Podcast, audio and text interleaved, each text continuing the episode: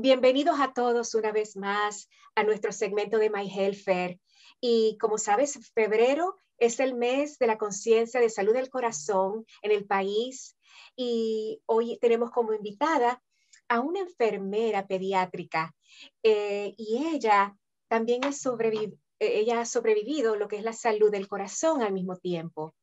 Y ella nos va a hablar sobre cuáles son esos siete pasos para lograr una excelente salud del corazón, principalmente para las mujeres latinas que tanto lo necesitamos. Así que bienvenida, Eva. ¿Cómo estás? Muy bien, Romina, muchísimas gracias por invitarme a tu programa. Qué ilusión saludarlos a todos desde la, desde la vida virtual que estamos viviendo en estos momentos, ¿verdad?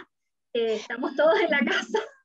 Sí, claro que sí, pero bueno, aquí siempre adelante con información que va a ser de mucha ayuda para las personas que nos están escuchando en este momento. Sabemos, Eva, que has sido una sobreviviente de la enfermedad del corazón.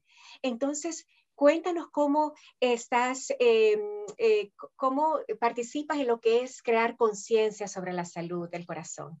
Por supuesto, por supuesto, Romina. Pues muchísimas gracias de nuevo por la oportunidad de estar aquí con ustedes. Pues mi historia ya, ya tiene un aniversario de 10 años, si lo puedes creer. Hace 10 años atrás, este, yo era, yo, como, le, como tú dijiste, soy enfermera y vivía una vida saludable, me cuidaba y pensaba que estaba haciendo todas las cosas correctas eh, en mi vida para prevenir enfermedades del corazón, lo que se conoce como enfermedades cardiovasculares.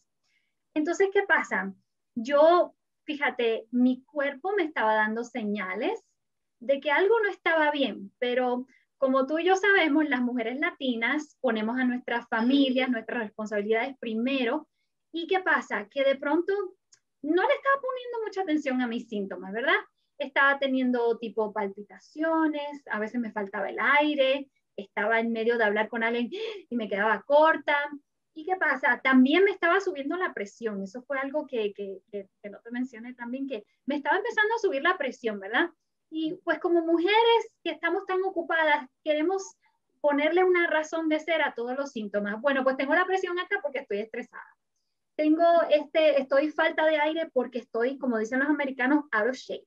No estoy haciendo ejercicio, estoy, tengo que seguir empujándome más a seguir haciendo más ejercicio más fuerte. ¿Y qué pasa? Que por fin mi doctora me dijo, mira, tú tienes que ir a ver a un cardiólogo. Y así lo hice. Entonces, ¿qué pasa? Que cuando me hicieron todos los estudios y me dieron toda la evaluación, ¿qué encontraron? Encontraron que yo nací con una válvula en el corazón. El corazón está, tiene como unas compuertas que permiten que la sangre bombee a través del corazón y hacia el resto del cuerpo, ¿verdad? Entonces, ¿qué pasa? Esas compuertas se llaman válvulas entonces, mi válvula, la válvula que está en la parte más arriba del corazón donde la sangre va al resto del cuerpo, pues esa válvula se supone que sean tres hojitas. Si ven mis dedos aquí, que se abre y se cierra la compuerta y esas tres hojitas se cierran una con la otra. Pero ¿qué pasa? Aquí en mi caso, estas dos que están aquí estaban unidas, ¿ves? Entonces se abría la compuerta y se cerraba, se abría la compuerta y se cerraba. Entonces, a la larga del tiempo, esa válvula funcionó muchísimo por muchísimo tiempo, pero ¿qué pasa? Dejó de funcionar bien. La razón por la que a mí me faltaba el aire es que la sangre salía de mi corazón, pero esa puerta no estaba muy segura y se abría y permitía que el corazón, eh, la sangre, se metiera de nuevo para el corazón. Y el corazón estaba haciendo mucho, mucho esfuerzo para bombear la sangre al resto del cuerpo, ¿verdad? Entonces, ¿qué pasa? Esa válvula estaba defectuosa. Y entonces también cuando me hicieron la evaluación en la radiografía, vieron que si ustedes se ponen a pensar las tuberías de las casas, este, sabes que las tuberías permiten que la, el, el, líquido fluya, entonces en el caso del corazón la, hay una, una, una vena grande que se llama la aorta, que permite que esa sangre salga del corazón al resto del cuerpo. Y debido al defecto que yo tenía en esa válvula, pues sucede que las paredes de esa, de esa, de esa vena tan grande estaban flojitas, estaban haciendo como que más grande y entonces estaban causando lo que se llama una aneurisma.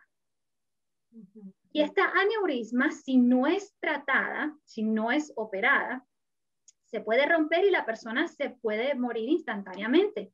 Y han, habido personas este, famosas que, que se, muerte, se mueren así súbitamente y es por eso. Entonces le rompe, ese aneurisma se rompe y no hay forma de salvar a la persona. Pero bueno, no quiero entrar con muchos detalles negativos. La cuestión fue que yo tuve que de pronto hablar con el cardiólogo, el cardiólogo me dice, mira, Eva, tú tienes que hacerte una operación de corazón abierta.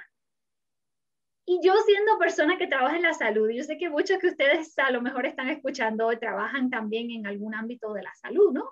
Y ustedes siempre piensan que eso no me pasa a mí, eso le pasa a mis pacientes. Eso nunca me va a pasar a mí. Y cuando el doctor me dijo eso, me dice, no, y tienes que ir al cuidado intensivo después de que te operen. Y yo digo, pero ¿cómo es posible? Yo cuido a personas. Yo se supone que no me cuiden a mí, ¿verdad?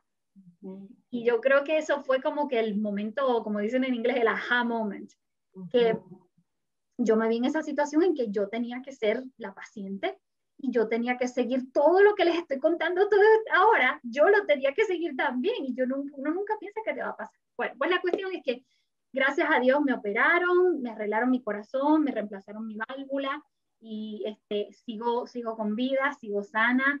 Y después de que, como que dice, resucité, volví de la operación, abrí los ojos en cuidado intensivo y reconocí a mi hermano y me di cuenta que mi mamá venía por ahí. Dije, ¿sabes cómo es? Que yo ahora me han, para ustedes que tienen pues su fe, yo tengo mi fe y siento que me devolvieron, me devolvieron para atrás y tengo ahora un propósito y ese propósito es educar, hablar con las personas para que sepan lo importante que es cuidar de su salud para nuestras mujeres latinas, que cuiden de su salud y cuiden su corazón. Este, así que eso es el preámbulo de cómo estoy aquí con ustedes en el día de hoy. Pues qué bueno, Eva, de que tu historia pues tuvo un final feliz. En muchas ocasiones ese no es el caso, lamentablemente. Y qué bueno que ahora pues utilizas esta experiencia para dar conciencia sobre esta situación sobre la salud del corazón, porque aquí tengo unas estadísticas bien impresionantes que las conseguí del Go Red for Women, el website nacional que dice que la mujer hispana es, eh, está eh, eh, most likely, o sea, que puede desarrollar mucho más lo que es la enfermedad del corazón, 10 años menos que el resto de la gente del país es impresionante, imagínate, bien joven, 10 años menos la mujer hispana. Y también una en tres mujeres hispanas del país em, no saben, no tienen conocimiento de que la enfermedad del corazón es su asesino número uno. Correcto. eso es impresionante. Sí, es, tan importante, este, fíjate, nosotros los latinos, eh, eh, pues en muchas cosas no sabemos de la salud, no sabemos el riesgo, no conocemos esas posibilidades. Y entonces es por eso que programas como el tuyo y la misión que tú estás llevando toda la comunidad de informarnos y escuchar, porque fíjate, en el mundo de hoy hay mucha gente que está dando mucha información. Este, y hay información que, que, nos ayuda y hay información que a lo mejor no nos ayuda tanto, pero esto del riesgo de las enfermedades del corazón es muy serio y muy cierto. Y si yo le dijera a todos tus oyentes o tu audiencia en este momento, te preguntaran, ¿ustedes conocen a alguien que ha padecido de un problema de corazón o de, de cardiovascular? Y yo te puedo apostar que la gran mayoría de todos ellos levantarían su mano y te dirían, sí, yo conozco a alguien. Porque las enfermedades de corazón y cardiovasculares nos tocan, nos tocan en la familia, en los amigos, en los compañeros de trabajo, siempre hay alguien que está afectado. Y para los latinos es muy importante porque nosotros tenemos unos factores de riesgo que también nos ponen eh, muy, muy en posibilidad de que, de que tengamos enfermedades cardiovasculares. ¿Y cuáles son esos factores de riesgo, Eva?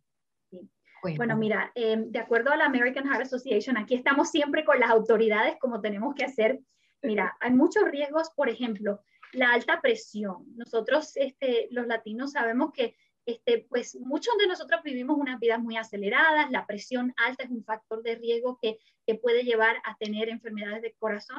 Y, en, en, inglés había una frase muchos años que escuché que se llama high blood pressure, la presión alta, es el silent killer, el asesino si, que no habla, silente. Y es porque la alta presión te va pasando como que poco a poco, poco a poco, y tú a veces no sabes que te sientes mal hasta que te sientes mal.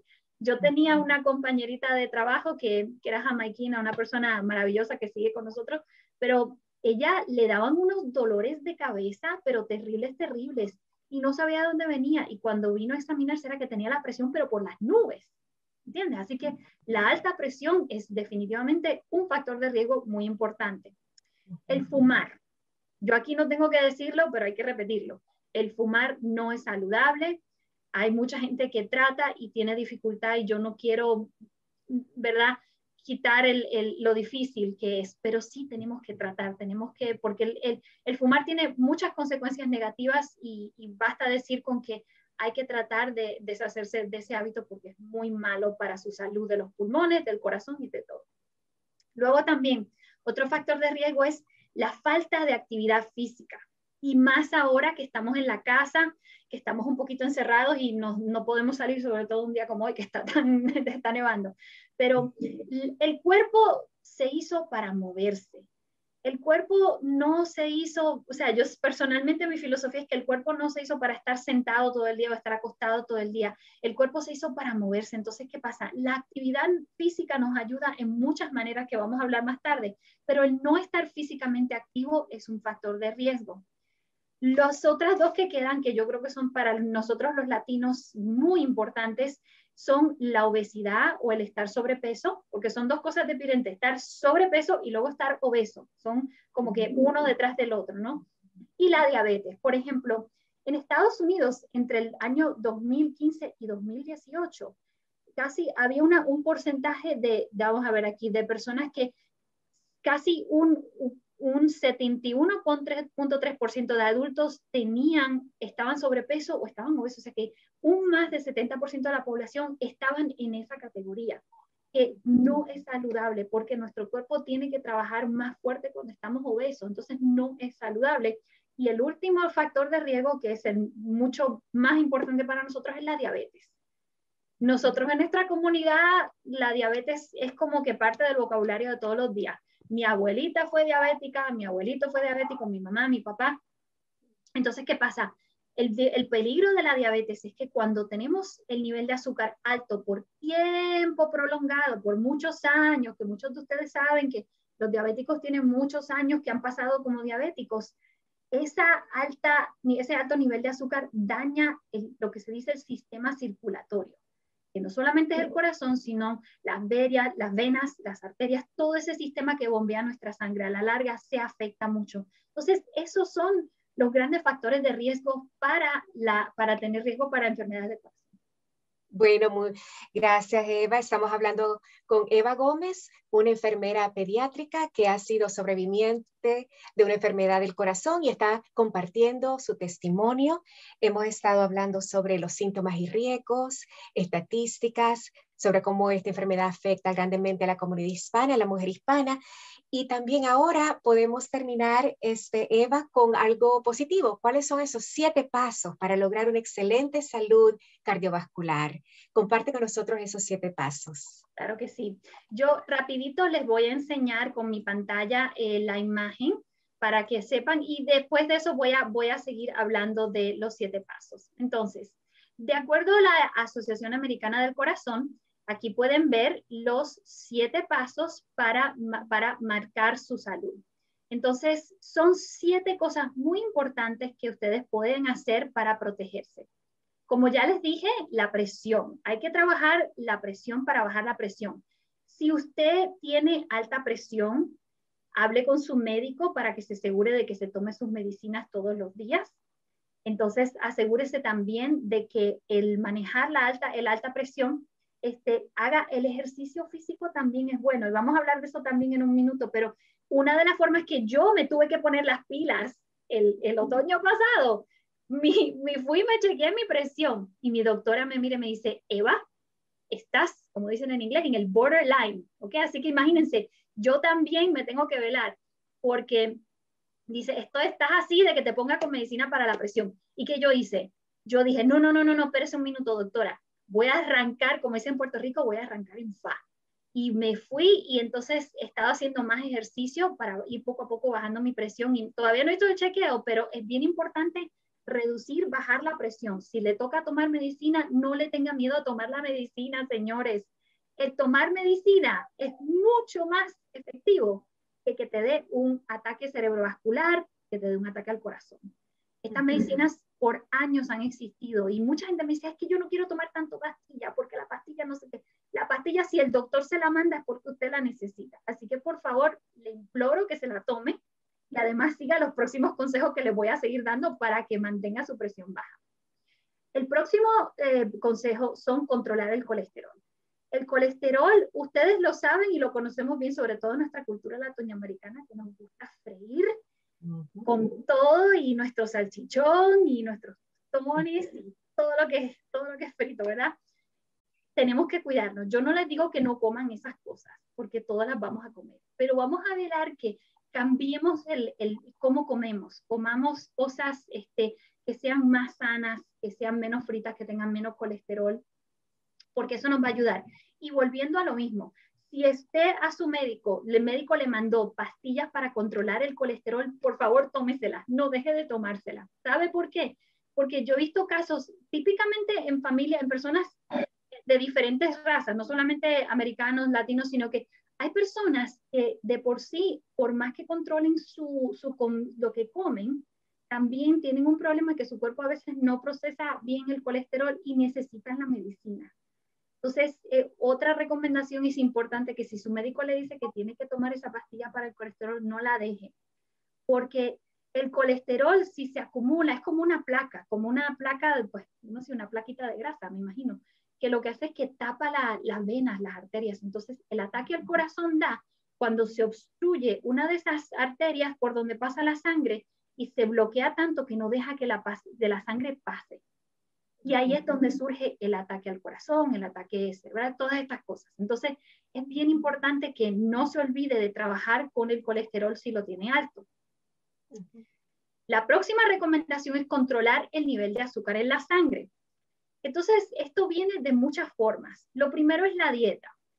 Si estamos comiendo muchas cosas que tienen mucho azúcar, y no te digo solamente dulces por el azúcar, sino pueden también ser otras formas de dulces, carbohidratos, este, como les digo, no soy partidaria del extremismo, no soy, no soy personalmente una persona que te dice, tienes que dejar los carbohidratos y punto, no. Yo considero el balance es lo mejor. Que te quieres comer tu arrocito, cómetelo, pero no te comas la montaña de arroz, ¿verdad, Romina? Comer una tacita, ¿verdad? Medírtela, porque eso es importante. Hay que, hay que medirse, hay que tener balance, ¿no? Entonces, este, pero también si eres una persona que también tiene diabetes, pues no dejes de tomar tu medicamento, de, usar la insulina como te la han recomendado, porque, porque como les dije anteriormente, en los altos niveles de azúcar presentes en el cuerpo por mucho tiempo daña el sistema de la circulación y es lo que también contribuye a que tengamos este, ataques al corazón y ataques cerebrovasculares. El próximo es el mantenerse activo. Ya les mencioné que estamos aquí todos pues en, la casa, este, pues sin, sin forma de hacer mucho ejercicio. Miren, mi abuela, vamos a recordarnos, yo no sé si Robina, si tu abuela hacía esto, pero mi abuela se ponía a bailar cuando limpiaba. ¿Está bien? Y yo creo que como latinos compartimos ese don, que tenemos un buen merengue, una buena bachata, una buena salsa, y mire, póngala en su casa y póngase a bailar con sus hijos en su sala en medio de este invierno tan frío que estamos pasando, el movimiento es importante y uno no tiene que convertirse en un, ¿cómo se dice? En un, en un en fitness expert ni nada de esas cosas. Nos tenemos que mover. Entonces, hay personas, yo, yo personalmente me gusta tener la pulserita que te mide los pasos. Y eso no está al alcance de todo el mundo, pero los que sí lo pueden tener, es a mí me gusta tenerlo porque me dice cuánto me he movido en el día de hoy.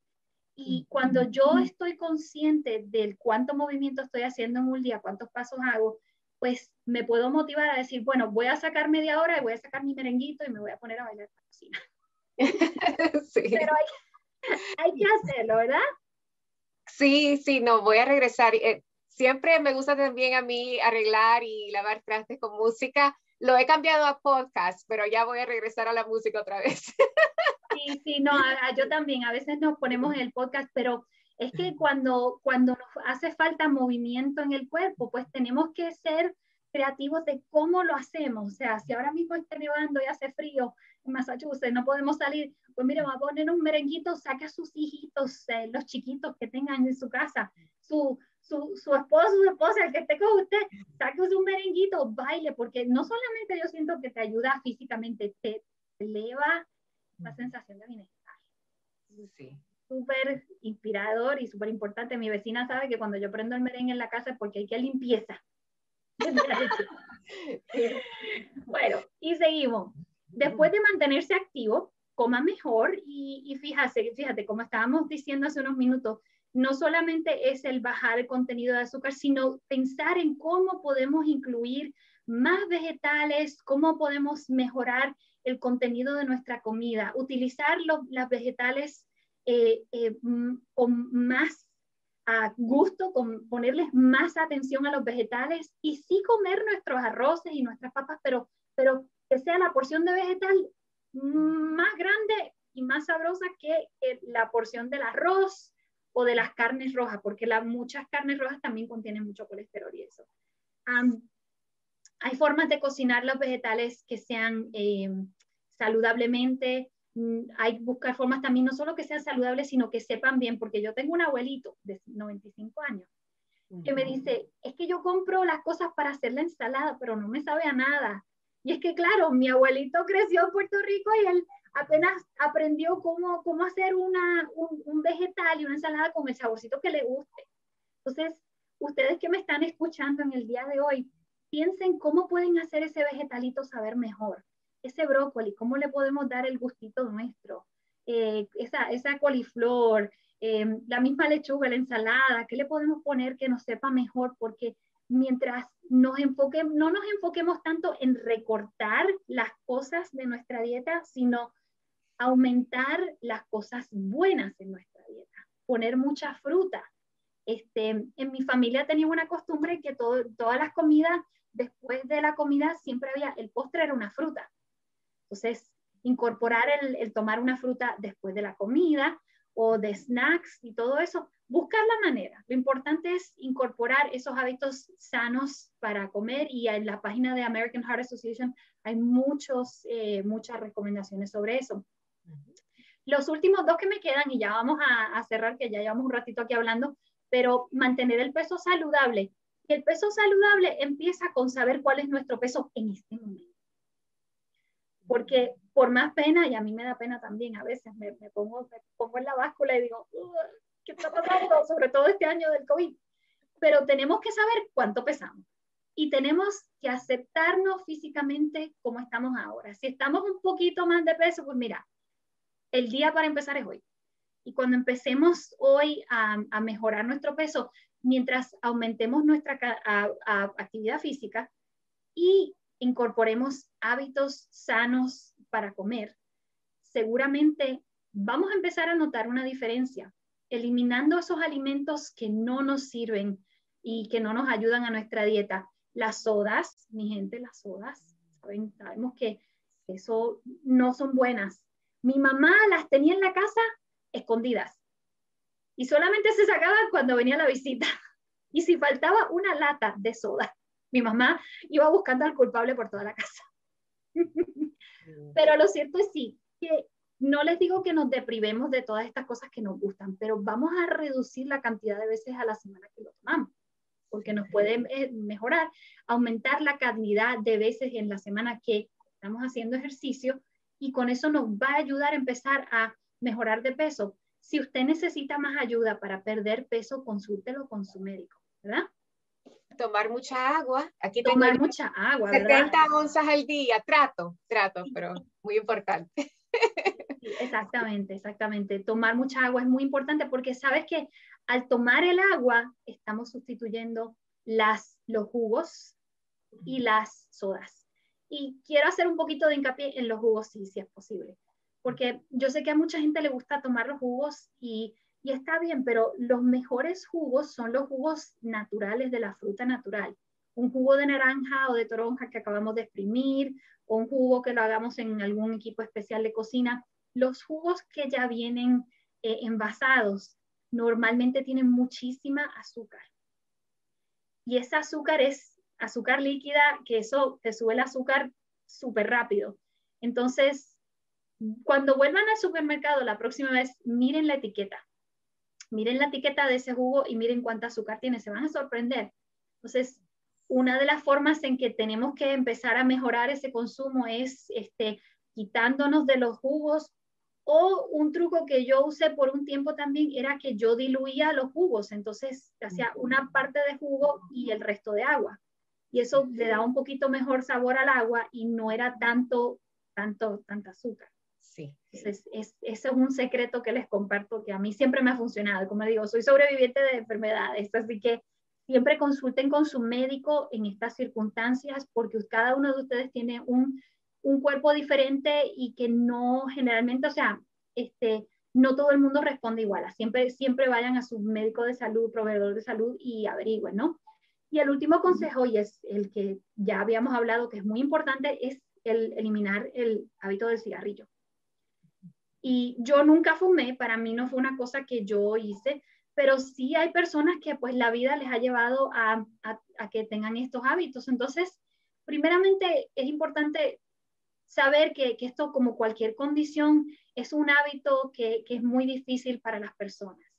Y a veces nosotros podemos mirar a la persona, pero mira, déjate del cigarrillo, que eso es horrible, que qué yo, en vez de hacer hacer la persona sentir mal, que sabemos que muchas veces pasa.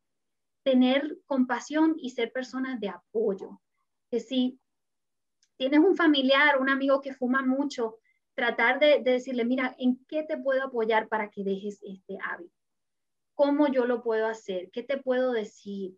Eh, puedo hablar contigo cuando te dé una necesidad de tomar un cigarrillo y por supuesto consultar con un profesional de salud que te pueda dar un, programa de, que te pueda ayudar a, quitarte del hábito del cigarrillo porque, porque a la larga del tiempo causa mucho daño no solamente al corazón, a tus pulmones y te puede, te puede quitar años de vida, eso se sabe, eso está confirmado.